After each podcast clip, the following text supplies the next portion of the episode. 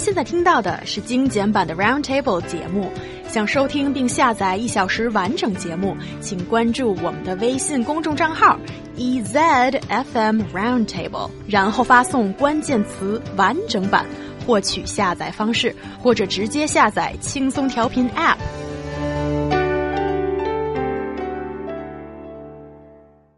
It's that time of the year again when the Yulin Dog Meat Festival sets off a national or even international debate on animal welfare and the limits of so-called tradition in the modern day. However, the festival starting every year June the 21st on the summer solstice in Yulin, Guangxi Zhuang Autonomous Region will still go ahead, though perhaps a little bit quieter this year. So, guys, please tell me more about this annual thing of the Yulin Dog Meat Festival. And is it really a festival? Uh, yes, I will tell you about it. And uh, so, the dog meat eating festival in Yulin is only a local folk custom without any official sanction to celebrate the summer solstice. The annual festival involves eating dog meat in hot pot and lychees and drinking strong liquor. And it has been said by the local, it's, it's a local tradition for decades, as it's been said, and attracts thousands of people every year. Vendors in Yulin say they only stock edible dogs, which I kind of think is funny. Uh, but anyways, according to West China Metropolis Daily, Wei Wan Li, an official with the local livestock management bureau, says these dogs need to pass quarantine tests before entering the market which you will find out from what I will tell you later. They aren't. But uh, before we just continue to jump in, I think it's pretty obvious here where I stand. You know, most of the time when we cover stuff stuff on on Roundtable, I try to have as open a mind as possible. But for me, this is just an uncivilized practice because I feel like no two animals in the in on, on our planet have a relationship that is as strong and as interesting as a man and his dog. I mean, no other animal will show you almost like love, human love. The closest thing we can get to love with an, with another animal, minus another human being, is a dog. And so for there to be a festival where people are celebrating, in my opinion, celebrating eating dogs, that's really, from my perspective, messed up. Yeah, I, I think so. I think the strong emotional attachment uh, to the animal, to dog, is one of the main reasons for so many controversies. Because I think Chinese people don't have that many problem of eating beef, pork, and lamb, but but for eating dog, there is serious controversy because people believe dogs, as man's best friend, should not be killed for food.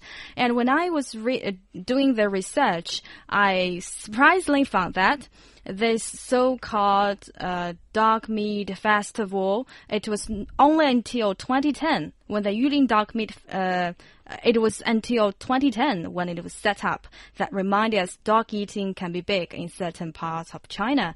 And although uh, a reputable Chinese academic Gu Hongming in the uh, in the said in the 19th century, uh, he has written about the dog eating in China, but the custom gradually lost steam.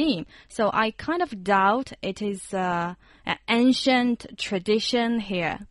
That's really interesting here, as if whenever we're talking about history, we need to look at the time frame and do the comparison accordingly. And here's something really interesting, and I think it's also a cultural difference, and this goes back thousands of years of time, that I can totally understand where Ryan comes from, and he's very passionate about what he believes in, and that's very much appreciated on this show. But for Europeans, which used to have this nomadic kind of uh, lifestyle thousands of years ago.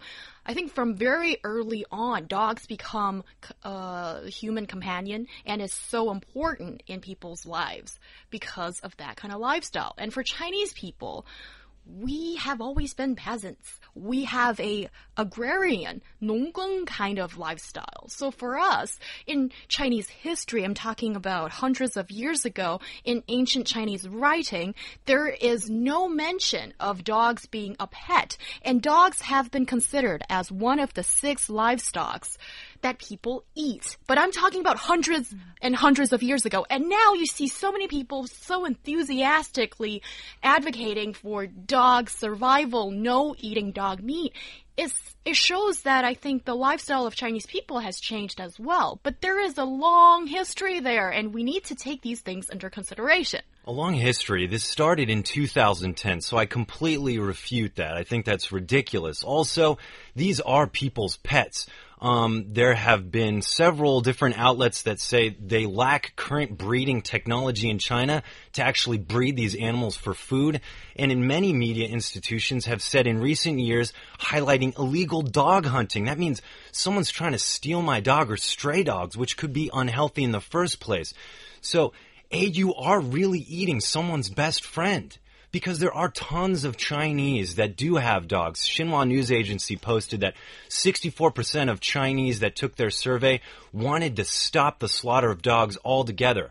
And not just that, but some of these dog owners in China, their dogs are getting stolen because they there's no proper way of breeding dogs to, to eat. So in that circumstance, A, you're either getting stray dogs with rabies or or B, you're actually eating someone else's pet. So I think that's a very co- big cause for concern. Oh yeah, I, I will give you more data. Um, data show that more than 10,000 dogs are slaughtered every year at the Yulin Dog Meat Festival, but only less than 10 local companies raise dogs for slaughter, and none of them more than 10, 100 each. So where do the 9,000 of the dogs slaughtered in Yulin come from?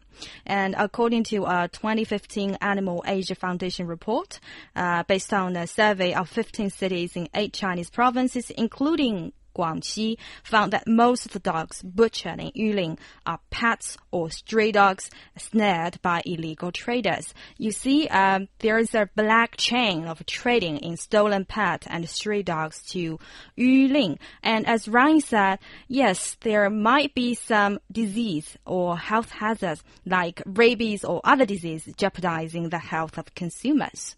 So, those are some really interesting facts. And how has the local government dealt with this? Because it's been going on this huge debate since 2010 when this so-called festival was set up when a lot of locals actually said we don't eat dog meat but you see there is a reason behind setting some carnival or festival up as it brings in tourists and attention. But how has the local government dealt with this whole situation now? Well, so as I understand it, the Yulin deputy mayor told Xinhua last year that the city government has never promoted the festival, but there is no law against it. So, and uh, when I'm listening to that, I'm like, okay, basically, so you're not promoting it, but you're letting it happen. So in a way, you are not, you're not, you are kind of supporting it. Basically, you're not hindering it at all. You're allowing it to happen. So what else would that mean? Obviously, you're okay with it because it's still happening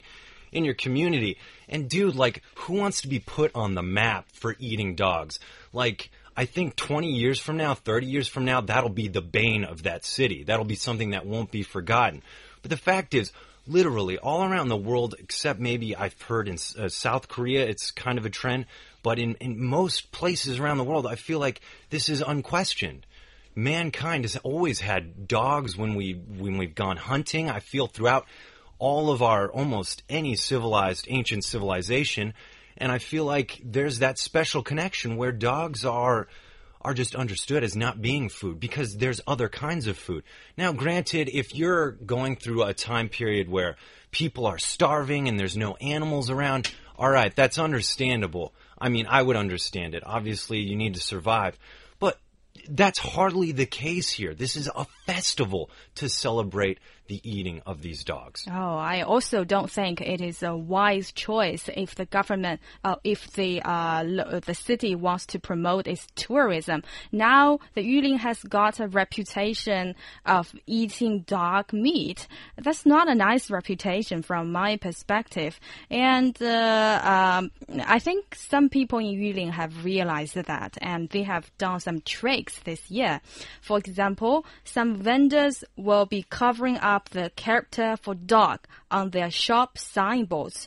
You know, the, the character which comes right before the character for meat. And uh, uh, the one vendor uh, told uh, one newspaper that she's doing this to avoid trouble. And another mentioned that government authorities are checking vendors and restaurant food sanitation permits and business licenses. And despite those uh, tricks done by the vendors, I think the there is a dilemma for the government whether to step in or not, uh, because there is a legal vacuum, and China does not outlaw eating dogs.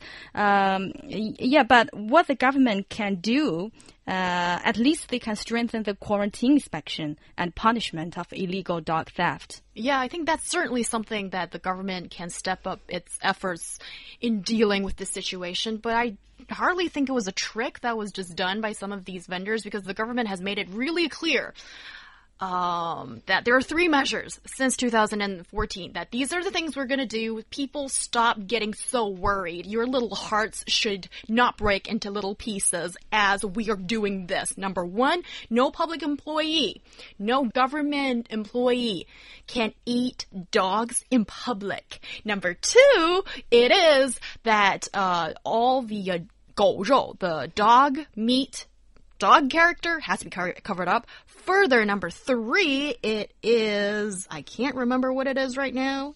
And I know it right now. That is really important. No public slaughtering of these dogs. So, like with these three measures, I think the government is pretty clear with its stance. That is, it is supporting this, but we're making a compromise. If it doesn't support this, then it will just ban it altogether, right? So it still allows the festival to exist, but just doing it in a different way to sort of meet you in the middle. I think this is what the government is saying. False on my end. I think it's just a show to, to try to seem like that, but the Ministry of Agriculture issued a quarantine regulation on dogs and cats in 2012 requiring laboratory quarantine for these animals before they are transported. But Liu Liang, director of Beijing Small Animal Veterinary Association, says this practice or this regulation is not well enforced. It's like it's there, but nobody's really doing anything about it. And I mean, the fact is, like, this is, in my opinion, it's not just the eating of dogs, it's like the celebration of the eating of dogs because it doesn't seem like any other animal in Yulin during this time period, during this day actually, where these dogs are being killed and eaten, there's not as much any other animal being eaten there right now, I'm sure. Oh yeah, um, and the government, uh, I think the government hesitate to ban the festival, and because uh, many local citizens have defended the festival and saying it's a local summer solstice tradition. According to uh, uh, poll launched by Chinese portal Sina, uh, showed 63% of over 68,000 respondents regard dog eating as a personal freedom and one deserving no finger pointing, while 25% say the practice should be condemned. And defenders of the festival say eating dog meat is not against any laws and the activists should not interfere with others' rights or tradition. Um, yeah, I think the government just hesitate well, so looking at this, they said they do it for a tradition that revolves around the summer solstice. I mean, back in the history of the Europeans, they used to sacrifice animals by burning them in pits and, and all this other stuff. We don't do that anymore. I mean, we maybe you can still have the freedom, but nobody even talks about it because it's just kind of like, why? Uh, in the long run, I don't think eating dog is really going to cool you down during the summer uh, solstice as much as getting an ice cream from the store down the street or enjoying a frozen or a cold beverage. So I don't really buy that. I mean, I just I think it's it's something that puts this town on the map, and I think it's one of those things that bad PR is still good PR in that it still is bringing people to this town, so that's why it's happening. But at the same time, it's like really I feel it's it's saying to so much of the world and so many other tourists that are coming to China that uh, we don't care how you feel about these animals. We're still gonna slaughter them and eat them. I think you touch a lot of interesting ground here, Ryan. Because if it's dogs that we cherish so much, what about snake eating in China? What about, you know, beef eating? Or, you know, the list goes on. Why does dogs get singled out? Think of all the poor animals out there that get slaughtered for human use every day. And for, even for vegan people who think that they're out of this because you're no not killing any animal, you're still killing plants. Where does that argument stop? I mean, at the same time, if I have to tell you the difference between the relationship of a snake and a human being and a dog, I feel like that's just, it's erroneous. Dogs and humans have special relationships, and I've always thought of it as unconditional love. When I came home, uh, to my old house with my mom, and my dog's tail just started wagging. I knew I could pet her, hug her. She'd just make these whimpering noises because I knew she was so happy to see me. No other animal really does that, in my opinion. And not just that, dogs have, in so many circumstances, when someone's died, gone and visited the grave every day and just laid there, there is a connection between mankind and dog. Oh, yeah. And I said earlier, it's it's something about the strong emotional attachment to dogs, and uh, and I, I, I never raised a pet, uh, but I've read many touching stories of the uh, between dog and humans. I think that's why people are so sensitive about eating dogs instead of uh, being sensitive about eating beef or lamb. Yeah, I totally understand that. In China, look at all these Chinese people, particularly urban youngsters, being so worked up by the fact that some people in our vast country are eating dogs. And look at these animal activists or people who are pretty calm usually, but when it comes to dogs, they've really got like fiery heads, that kind of thing. And look at how these people have dealt with this controversy. There are radical behavior going on. There's people charging into these shops in Yulin and giving the local people a very hard time and all those things. And what do you think of that? Now it is a situation that easily could get so uh, emotional for people and it escalates into something pretty bad. What do you think of this situation? I can totally understand the sensitive side of people's minds, but is this right? I think it's understandable that people are getting worked up. I mean, being from the West, a, a, dog is seen as like part of your family. So when these people are looking on to this, they're saying like, wow, like these are dogs. Like he, over here, it's part of our family. Yet over there, it's like, it's not a necessary food and people are eating it anyways. It's like there's tons of other food out there now. Like, why are you still eating dogs. Like, what other country really does that to, or even has this kind of festival? I can't, I bet you it's like one finger I could count on. But you know, uh, they did a te- uh, Ch- Chinese portal, Sina, uh, did a survey where they showed 63% of, of over 68,000 respondents regarded dog eating as a personal freedom. Now, on this show, we talk so many times about like doing good for the world, like recycling and how it should be done. It's your personal freedom not to recycle. You can throw it wherever you want. But at the end of the day, for the good, I think of most people, I think things like this shouldn't shouldn't be done because at the same time is dog eating really necessary it started in 2010 i don't think the roots of this tradition really go so far back i think at the end of the day, the government's trying to put regulations on it to show as a as a show of face, but yet it's not trying to restrict it. Even their own government is kind of saying like, we don't really support it, but we're not going to do anything about it. It's like nobody's taking a stance on this, so it kind of strikes me as most people know it's kind of bad, yet it's still happening, and I just don't understand it. But this is me as a foreigner, my perspective. Of course, I'm going to bring that to the table. Mm, yeah, and uh, uh, this year, the uh, you know there is the annual war of words between the dog eaters and the dog lovers in Yulin, but this year it might be different, and it seems it is quite this year uh, because I see many dog lovers are not doing the so uh, radical things like past year, and they uh, some of them are buying dogs from the butchers in the market.